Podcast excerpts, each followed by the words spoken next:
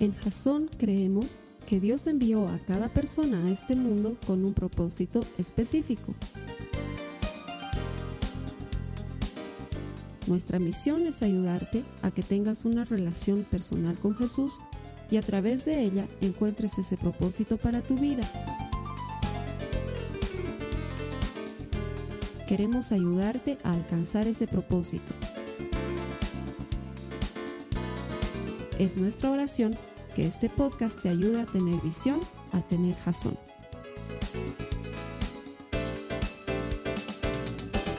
Hoy vamos a aprender otra de las cosas que hace un discípulo, fantástica. Jesús está delante de los fariseos y los fariseos siempre están poniéndole a prueba porque él es un rabí famoso. ¿Se acuerdan lo que hemos hablado? Es un rabí popular. Todos quisieran ser discípulos de este rabí. Y algunos no están de acuerdo con su yugo, con su enseñanza, con la manera que él tiene de llevar adelante las escrituras e interpretarlas. Y esto es lo que sucede. Acompáñenme en Mateo 22, 35 al 39. Mateo 22, 35 al 39. Dice, uno de ellos, intérprete de la ley, experto en la ley de Moisés, o sea, uno de los fariseos o saduceos que estaban por ahí, para poner a prueba a Jesús le pregunta, Maestro, ¿cuál es el gran mandamiento de la ley?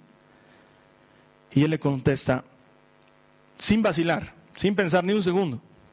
Amarás al Señor tu Dios con todo tu corazón y con toda tu alma y con toda tu mente. Y este es el grande y primer mandamiento. Y el segundo es semejante a este, dice Jesús. Amarás a tu prójimo como a ti mismo.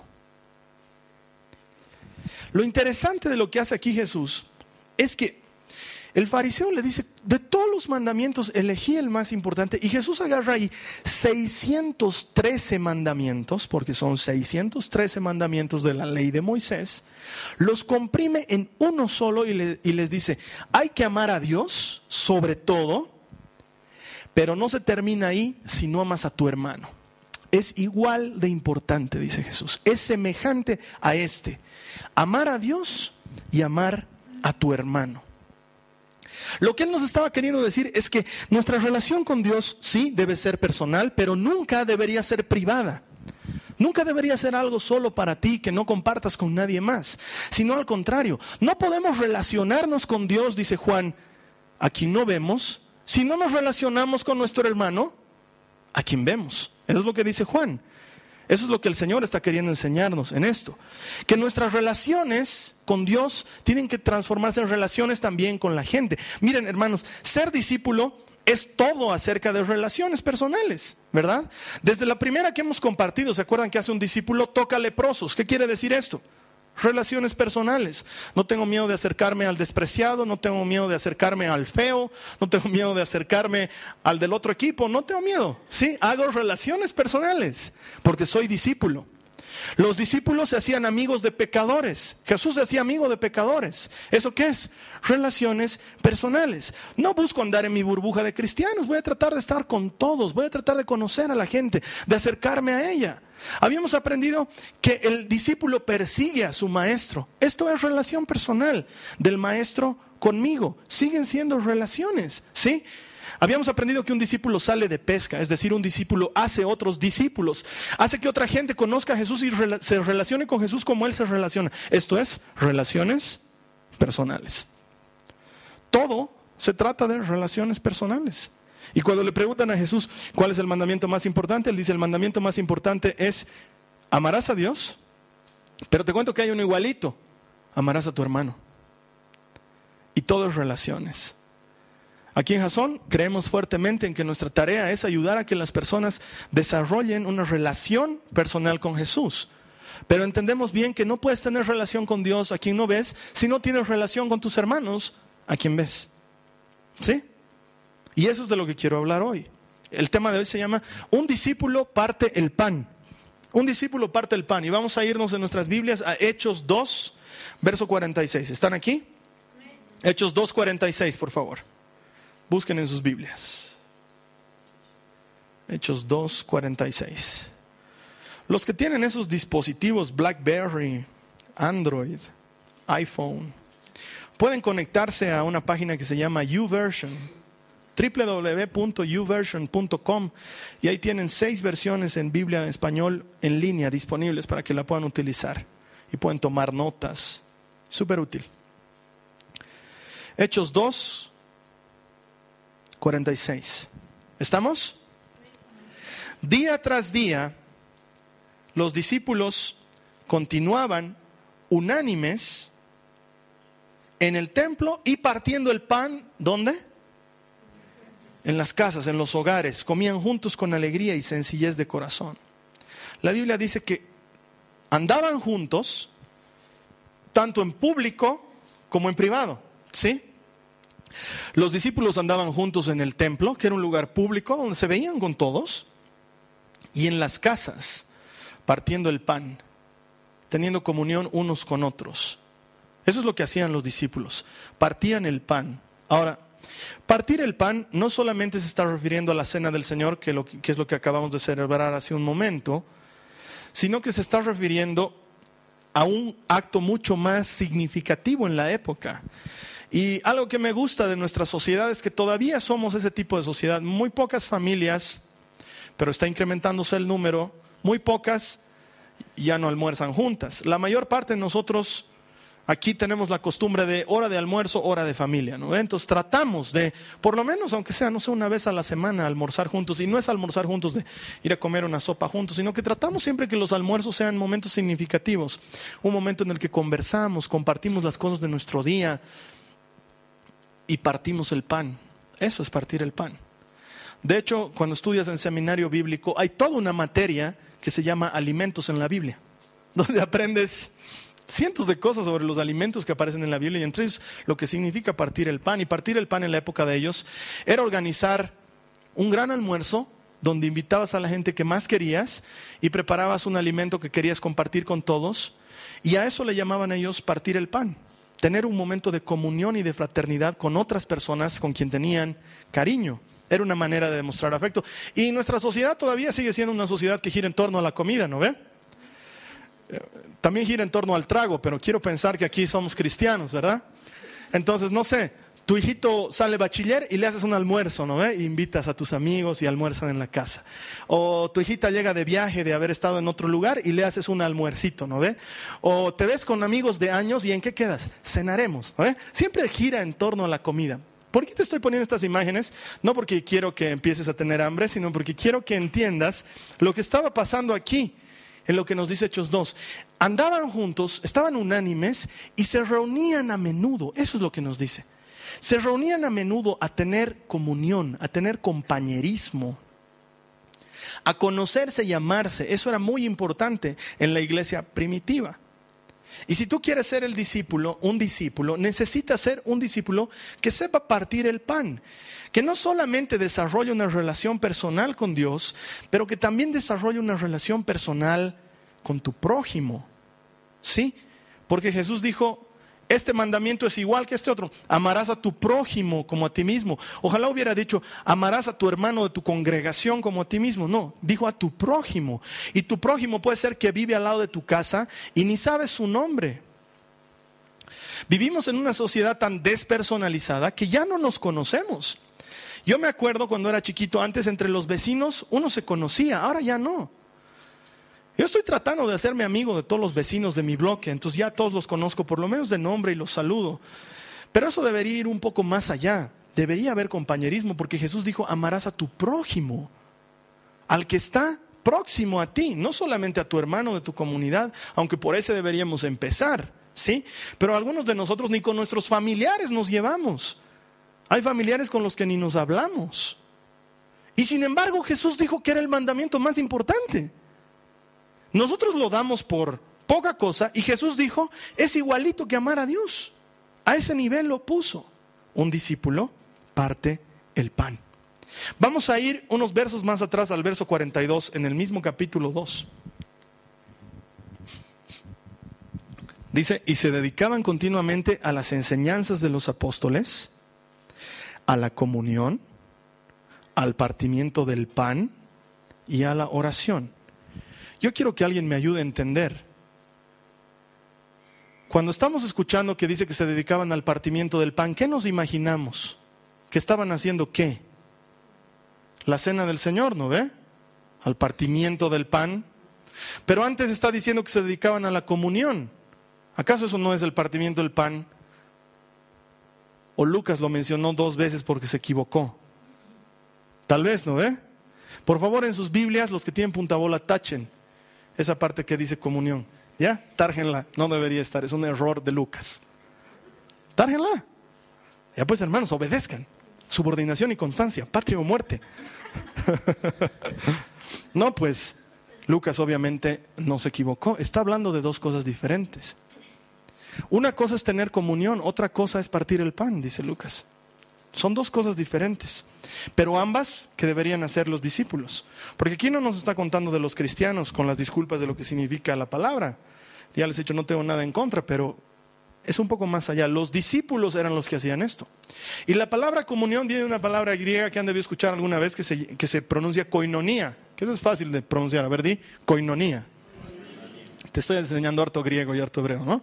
Koinonía. Quiere decir compartir, pero en su raíz más profunda quiere decir hacerse uno.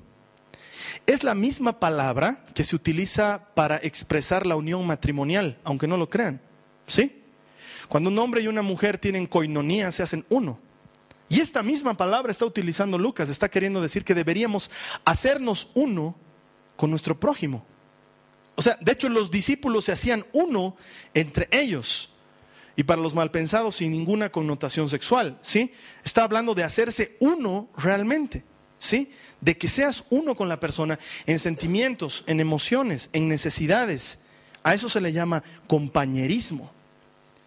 Y por eso tenemos una cosa que nosotros le llamamos, por ejemplo, compartimientos bíblicos, a la que muchos de ustedes sinvergüenzas descarados no van.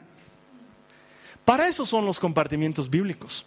Porque ese pequeño grupo de gente está pensado para que estudien la Biblia, si es bueno, nos interesa, pero sobre todo para que se cuenten sus problemas, se confíen sus penas, oren unos por otros, compartan sus necesidades. No solamente para que estudien la Biblia, para que puedan compartir sus derrotas y sus victorias cuando les fue bien y cuando les fue mal y empiecen a ser mucho más hermanos de lo que somos en realidad. Y entonces ahí aprende uno a aguantarlos, pero también ellos aprenden a aguantarte, ¿sí? Uno aprende a perdonarlos y ellos aprenden a perdonarte uno aprende a amarlos y ellos aprenden a amarte. En esos pequeños grupos, por eso es que hacemos los compartimientos bíblicos. Y los hermanos que no están yendo, ya les he dicho, me voy a ingeniar algo que les haga daño para que vayan con desesperación y digan, no quiero volver a faltar, porque si me falto algo me va a pasar, algo así.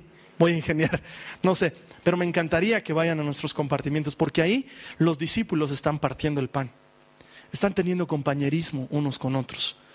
Y no me interesa si es la gran comilona o si ese día solamente compartieron una taza de té, porque ese no es el objetivo.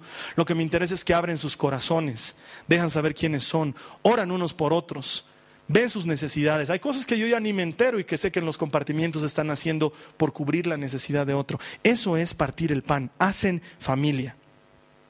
Yo he tenido muchos compartimientos bíblicos en mi vida, muchos. Hay uno que recuerdo con especial cariño, no porque los demás hayan sido menos, pero hay uno que recuerdo con especial cariño porque es el compartimiento con el que más tiempo pasamos y con el que logramos partir el pan de mejor manera.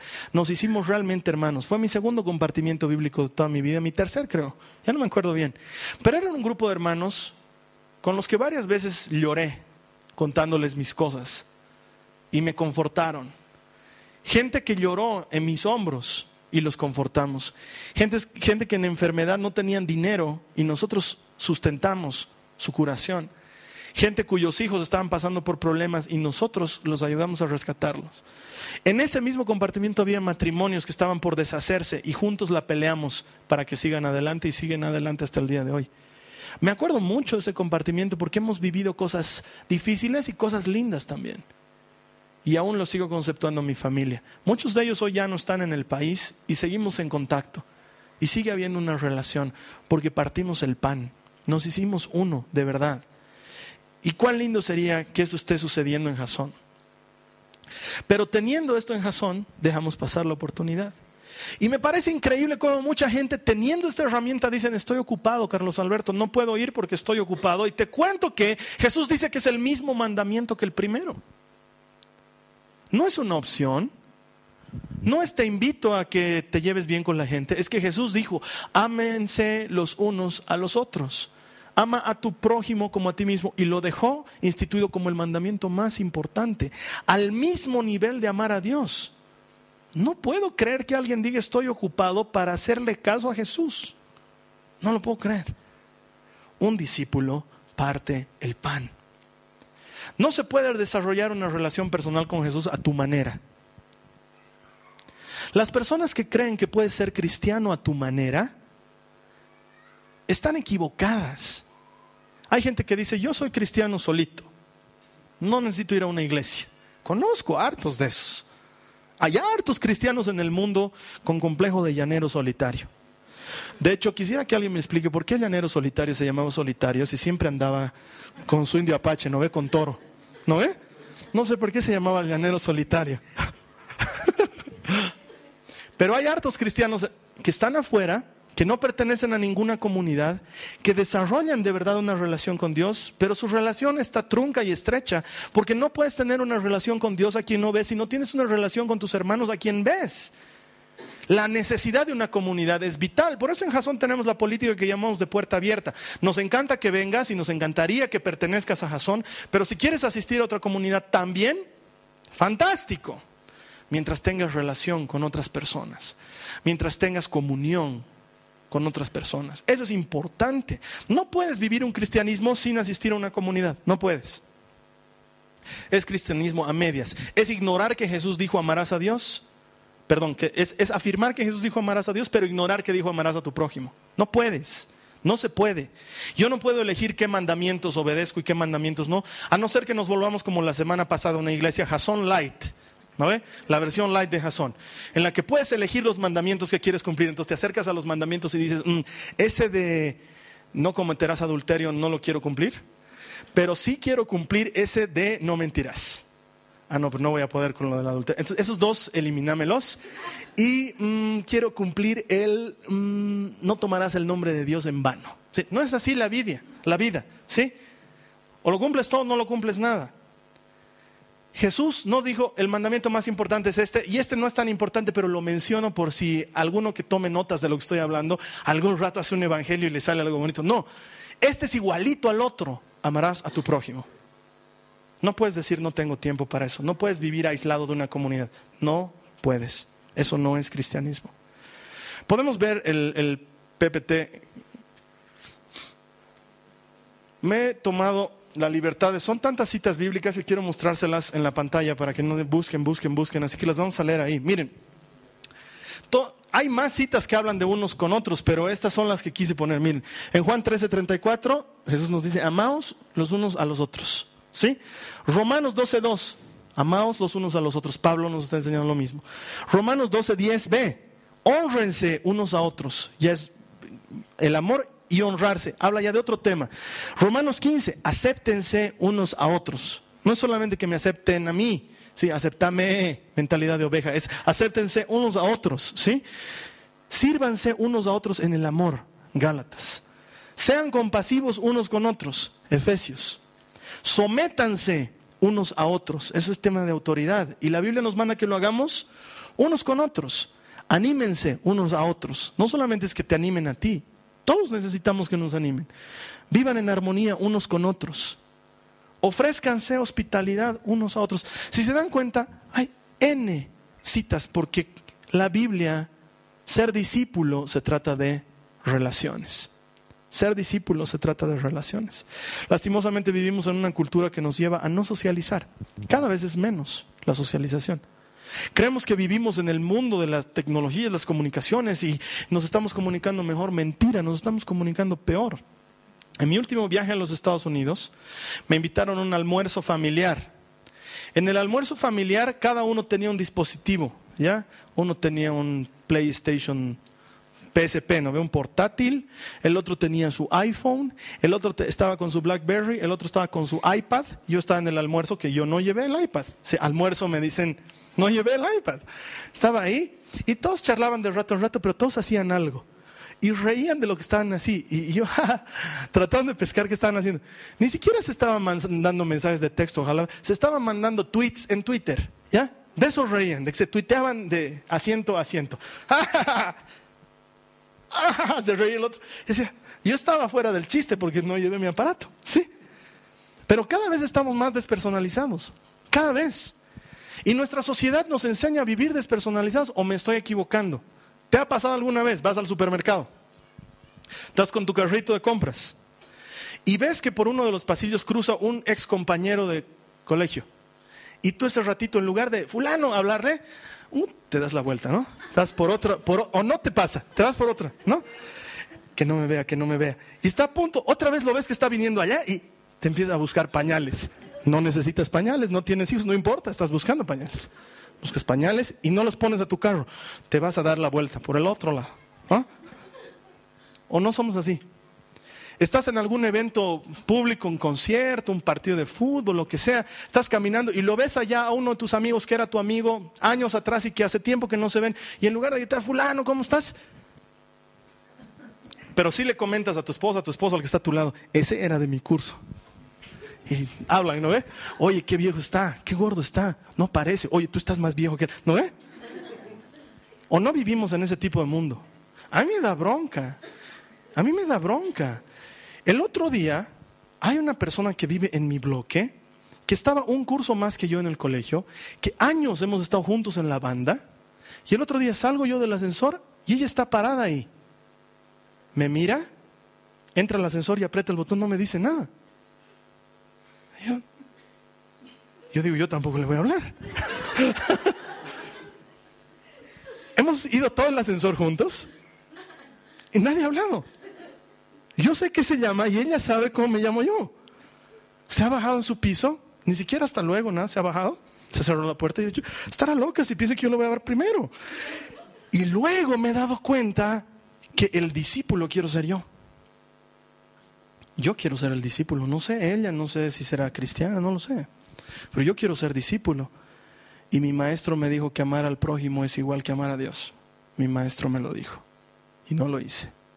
Así que estoy esperando encontrarme con ella otra vez. Pero con otra igual que vive en el mismo bloque y que es dos años o tres años menor que yo, al principio nos cruzábamos, hasta que un día la agarré y vamos a imaginarnos que se llama Francisca, ¿ya? Entonces estaba pasando y otra vez estábamos pasando como si no. Francisca, ¿cómo estás? Le agarró. Y me mirado y me ha dicho, hola Carlos. ¿Cómo estás? Es tu hijita, qué lindo, no sé qué. Y ahora somos, uh, re amigos. Nos pasamos en el ascensor. A su esposo lo he conocido. Le he invitado a la Nicola que vaya a su casa. Ahora somos re amigos. El paso lo tuve que dar yo. ¿Saben por qué? Quiero ser discípulo. Quiero ser como mi maestro. Quiero ser como mi rabí. Y él dijo que amar al prójimo es importante tanto como amar a Dios. No vivas en esa cultura despersonalizada. No vivas en eso. No te estoy pidiendo que te hagas amigo, recontra amigo otra vez de esa persona. No. Pero el amor no se demuestra necesariamente que estén como yuntas. Ahí vamos al cine todos pegaditos, vamos a comprar regalos. No, no. Basta con un saludo atento, basta con hacer lo que haría Jesús. ¿Te imaginas que tú estés pasando por el supermercado y Jesús está en su carrito y te ve ahí? y tú le digas, Jesús, y él te mira y te diga, no te conozco, hacedor de maldad. bueno, te cuento que la Biblia dice que eso pasará. Eso pasará cuando nos encontremos con Él. algunos nos dirá, bienvenidos, siervos fieles y buenos, y otros nos dirá, no los conozco. Nunca los conocí. Porque conocerse es relación y no puedes tener relación con Dios a quien no ves si no tienes relación con los hermanos a quienes ves. No puedes. Vamos a ver qué dice Hechos 43. Les estoy haciendo saltimbanquear versículos en Hechos 2. 43, mira lo que dice. Sobrevino temor a todas las personas que los conocían. Y muchos prodigios y señales se hacían por mano de los apóstoles. ¿Por qué les dio miedo a la gente? No creo que haya sido porque los apóstoles hayan andado con sus guaruras allá atrás, ¿no? Ucha, da miedo, estos no hay que acercarse. O no creo que haya sido porque hayan hecho cosas malas. Yo creo que lo, que lo que les ha debido dar temor, y es lógico, es que empezaron a hacerse cada vez más y más fuertes. Los cristianos ya no eran un grupito de doce cobardes detrás de un carpintero. Ahora eran un grupo sólido, un grupo de multitudes que tenían la extraña manía de hacer el bien a los demás y de contagiar eso que tenían. Y era intimidante. Estoy seguro que era intimidante. Hoy los cristianos no damos miedo, damos rabia. ¿Me estoy equivocando? Los cristianos damos rabia, la gente nos tiene animadversión. Ah, ustedes son los que piden plata en la tele, ¿no ve? Ustedes son los que se caen en la tele, ¿no ve? Que gritan, ¿no ve? En la tele, ¡no voy a salir! Esos son, ¿no ve? No sé si te lo han dicho a ti, a mí me lo han dicho muchas veces. ¿Cómo, es tu iglesia? Pero no quiero ir, porque si son de los que, no, no quiero ir. No, nosotros no chambaleamos, pero igual, ese es el concepto que tienen afuera. Y lo peor, el concepto que tienen afuera es que nos andamos pateando unos a otros. ¿No ve? Y creo que están en, en lo cierto. No conozco grupo de personas en este mundo que se peleen más entre ellos que los que se denominan cristianos. ¿No ve? Mira, a ver, vas a ver lo que dicen los versos 44 y 45 para que entiendas de lo que te estoy hablando. Todos, ¿qué dice ahí? Ayúdame a leer esa palabra. ¿Qué dice otra vez? ¿Dice algunos? No, ¿qué dice? Todos los que habían creído, todos estaban juntos. Tenían todas las cosas en común, todas, no había mi chamarra, tu chamarra, era la chamarra, ¿sí? Vendían sus propiedades, todas sus propiedades y sus bienes, y los compartían todos según la necesidad de cada uno. Con razón les tenían miedo. Funcionaban como país ellos solitos. Ellos solitos eran una nación. Todo era de todos. No tenían pequeños grupos. No aparecía uno y decía, yo soy bautista del sur. Y el otro decía, yo soy católico, apostólico y romántico. y no me junto con ustedes, hacedores de maldad. No había eso. Todos estaban juntos. Pero lo más extraño es que cuando yo conozco a otros cristianos, lo primero que te pregunto es, ¿quién es tu pastor? ¿Y cómo, cómo, cómo es su doctrina de ustedes? ¿Cuál es su doctrina? Lo primero que te pregunto, ¿oran en lenguas? ¿Profetizan? ¿Creen en la risa santa? Yo digo, no entiendo, no termino de entender. Y entre los cristianos vivimos peleados. Hoy vivimos peleados. Hermano, tenemos una reunión, nos estamos juntando entre varias iglesias y va a estar el fulano de tal porque yo con esa iglesia no quiero nada, porque la Biblia dice, no os sentaréis en mesa de escarnecedores. Y la Biblia dice, la verdad es que la Biblia dice, pero Jesús dijo que el mandamiento más importante era igualito a amar al prójimo, dijo que era igualito. Y ellos tenían todo en común. Dice que la iglesia cubría las necesidades de todos. Y saben que estoy convencido que aún ahorita que no somos muchos hoy, porque la lluvia es más fuerte que muchos, estoy seguro que si alguno aquí se parara y contara su problema, estoy seguro que aquí hay otro que podría solucionárselo. Es más, si alguno aquí dijera, hermanos, mi problema ahorita es que me están faltando 200 dólares para cubrir una mensualidad que debo al banco este mes, estoy seguro que acá hay otro que podría decir, yo te puedo dar 200 dólares, hermano. Estoy seguro. Estoy seguro que si hiciéramos lo que tenemos que hacer con las iglesias, las iglesias resolverían las necesidades de la gente antes que los gobiernos, estoy seguro. Si hablamos en términos económicos, uh, ni qué decir de las otras cosas. ¿Hay aquí alguien que no tiene dónde comer hoy día? Estoy seguro que hay otro que le podría invitar dónde comer hoy día. ¿Hay alguien que no tiene dónde dormir esta noche? Estoy seguro que alguien tiene un lugar en su casa donde hacer dormir a esa persona que no tiene dónde dormir esta noche. Lo que pasa es que entre nosotros no nos relacionamos como debiéramos y vivimos con máscaras. No somos capaces de decir nuestra necesidad, porque claro, no tenemos la confianza necesaria para decirnos las cosas. Y hermanos, Jesús dijo que no es tan importante ser unos con otros hermanos. Dijo que no, no era tan importante. Es lo que dijo. Amén. No, no dijo eso, no están atentos. Dijo que era el mandamiento más importante. Dijo que era igualito que amar a Dios. Igualito. Y estoy seguro que ni siquiera, muchos de aquí ni siquiera saben el nombre de otra persona. Estoy seguro. Pero Jesús dijo que era el mandamiento más importante. ¿Quieres ser discípulo? Tienes que aprender a partir el pan. Constantemente recibo peticiones y mails de personas que me dicen, hermano, quiero servir. y ando dando vueltas en mi cabeza, ¿cómo les hago servir? Y saben que ya hemos inventado una cosa que la vamos a poner en práctica de aquí a pocas semanas aquí en Jason, que se va a llamar Servolución. Es un sistema mediante el cual vas a poder servir con lo que quieras. En lo que quieras, en lo que seas bueno. Porque estoy seguro que hay gente que alguna vez tiene que ir al aeropuerto y no tiene quien lo lleve y estoy seguro que alguien aquí no sería ningún problema por servir a Dios de llevar a esa persona al aeropuerto. Y mediante Servolución lo vamos a hacer. Estoy seguro que aquí muchas personas, de veras, estoy seguro que aquí hay muchas personas que un día en la noche quisieran salir y no tienen con quién dejar a sus hijos. Y estoy seguro que aquí hay personas que dirían, yo con gusto puedo cuidar a ese niño mientras ustedes salen. Lo que pasa es que creemos que servir es tocar teclado, creemos que servir es predicar, creemos que servir tiene que ver algo con la iglesia y no necesariamente. Estoy seguro que muchos de aquí alguna vez han querido invitar a su casa a almorzar a otra persona para hacerle una atención, pero no pueden porque no saben cocinar. Y nunca lo hacen. Y aquí habemos varios que sabemos cocinar y que por servir a Jesús con gusto iríamos un día a tu casa y te lo prepararíamos una cena para otra persona, por servir a Jesús, porque le amamos. ¿Eso que tiene de servicio? Un retiene, hermano. Cualquier pequeño acto de amor que hagas por otro, lo hiciste conmigo, dice Jesús. Cuenta. Y aquí estamos dispuestos a hacer cosas locas, lavar autos, pintar casas, cortar pastos. Lo único que necesitas es, lo único que necesitas es querer.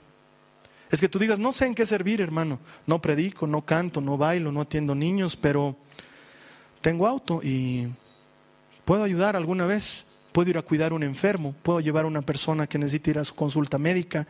Yo lo llevo. Una vez lo hago. Por Jesús lo haría. ¿Te has puesto a pensar que eso también es servicio? Lo vamos a hacer en un servicio que se va a llamar Servolución. Un lugar donde vas a poder servir con lo que sea que sepas hacer. Entonces aquí no va a haber, hermano, yo no tengo talentos. Tienes talentos. Hay miles de cosas que puedes hacer. Cientos de cosas que puedes hacer. Lo único que necesitas es un acto sencillo de bondad con otra persona. Un acto sencillo de gentileza con otra persona. Hay un hermano enfermo que no puede salir de su casa. Vamos y se lo haremos mercado. ¿Quién se anota? Esa es la idea. Ese servicio. Lo hago porque amo a Jesús, entonces voy y compro el mercado y se lo doy a este hermano. Y algunos van a poder decir, porque algunos pueden, y no me pagues nada. Yo te lo doy todo eso. Es mi ofrenda para el Señor. Te la doy a ti. Se puede. Porque antes, en la iglesia primitiva, eso hacían para cubrir las necesidades de todos. Y yo creo que eso se puede hacer hoy. Lo único que se necesita es gente que quiera. Vamos a ver lo que dice Juan 13 y con esto terminamos. Juan 13, 34 al 35. Juan 13, 34 al 35.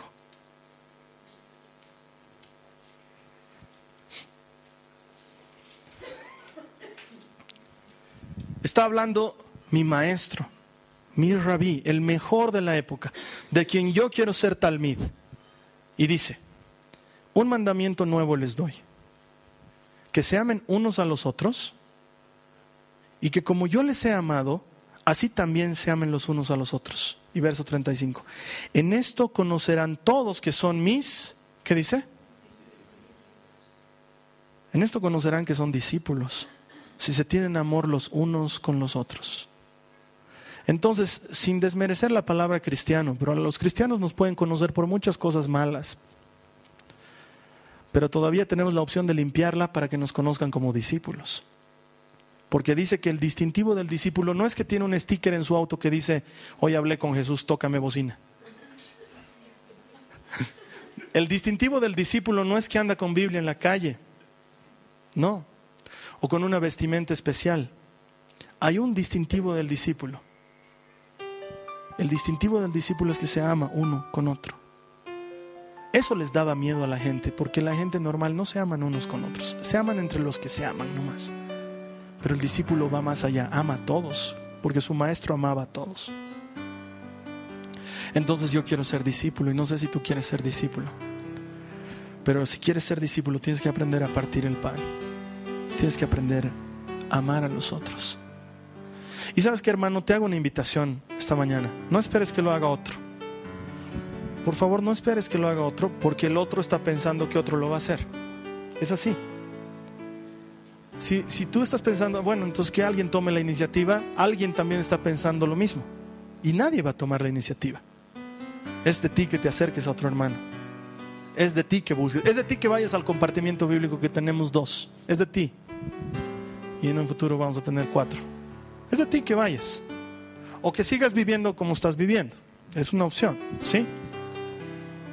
Nosotros decidimos si vamos a hacer más o si vamos a hacer menos. Pero el que quiere ser discípulo, deja que las piedritas que bota la sandalia del maestro mientras camina toda raja le lleguen a la cara. Eso es lo que hace un discípulo. Quiere ser como él y lo persigue a todos lados. Y yo sé que aquí hay gente que quiere hacer eso. Vamos a cerrar nuestros ojos. Voy a orar por ti. Dos palabras. Señor, haz de esta gente discípulos y pon en ellos amor por los demás. En ellos de una manera sobrenatural tal carga por amar a otras personas y por servirlas y por beneficiarlas que la carga les duela en su corazón, Señor. Por el que sea que me esté escuchando en este momento, que su corazón duro, despersonalizado, incapaz de sociabilizar, entienda que tú no nos diste la opción de que lo hagamos, sino que nos, lo declaraste como el mandamiento nuevo que amemos a los otros, como, como nos amamos a nosotros mismos. Y que esta sea señal de que somos discípulos, Señor. No hay manera que demostremos que hay amor entre nosotros si no nos servimos. Pon este peso en el corazón de mis hermanos. Deseo por servir. Más allá del talento que tengan, porque probablemente muchos talentos no se apliquen a la iglesia, pero aquí hay gente dispuesta a hacer cosas por los demás. Ayúdanos a entender eso, Señor, en el nombre de Jesús. Te doy gracias porque los que queremos ser discípulos estamos dispuestos, Señor. Vamos a hacer el cambio, lo vamos a hacer radicalmente en el nombre de Jesús. Amén. Esta ha sido una producción de Jason Cristianos con propósito. Para mayor información sobre nuestra iglesia o sobre el propósito de Dios para tu vida, visita nuestro sitio web www.jason.info. Allí encontrarás muchos recursos para animarte en tu relación con Dios, enseñanzas, nuestro blog, prédicas y mucho más. Te lo deletreamos www.jazon.info. También puedes visitarnos en nuestro sitio en Facebook www.facebook.com barra Que Dios te bendiga abundantemente. Muchas gracias.